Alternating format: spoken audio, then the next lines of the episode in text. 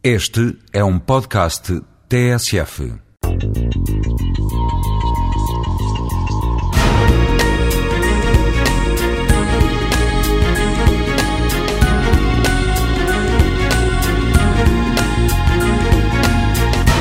Uma das coisas que mais gosto na cidade e que me faz muitas vezes sair de casa sem ser com aquela função de ir a determinado lugar é quando tenho tempo e possibilidade passear junto nos, nos passeios que têm árvores.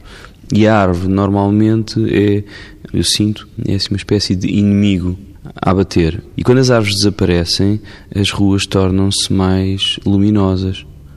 Pronto, no inverno, obviamente. Mas no verão tornam-se insuportáveis as ruas porque já não temos sombra, não é?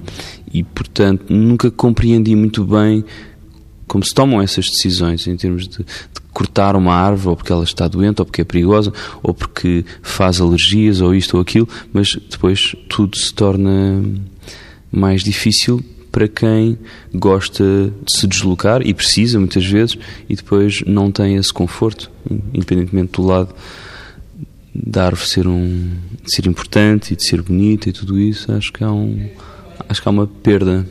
Muitas das vezes uh, não é fácil, não é fácil chegar ao rio se não tivermos que atravessar uma ponte em Alcântara ou se não tivermos que procurar um viaduto aéreo, uma passagem aérea que fica a 500 metros, acho que nós em Lisboa estamos longe do rio, tendo um rio lindíssimo e tendo uma zona que poderia ser aproveitada. E não estou a falar só em colocar ali restaurantes e bares e, e discotecas à noite. Acho que há ali um, uma, uma linha de comboio que é fantástica de fazer, mas que também corta.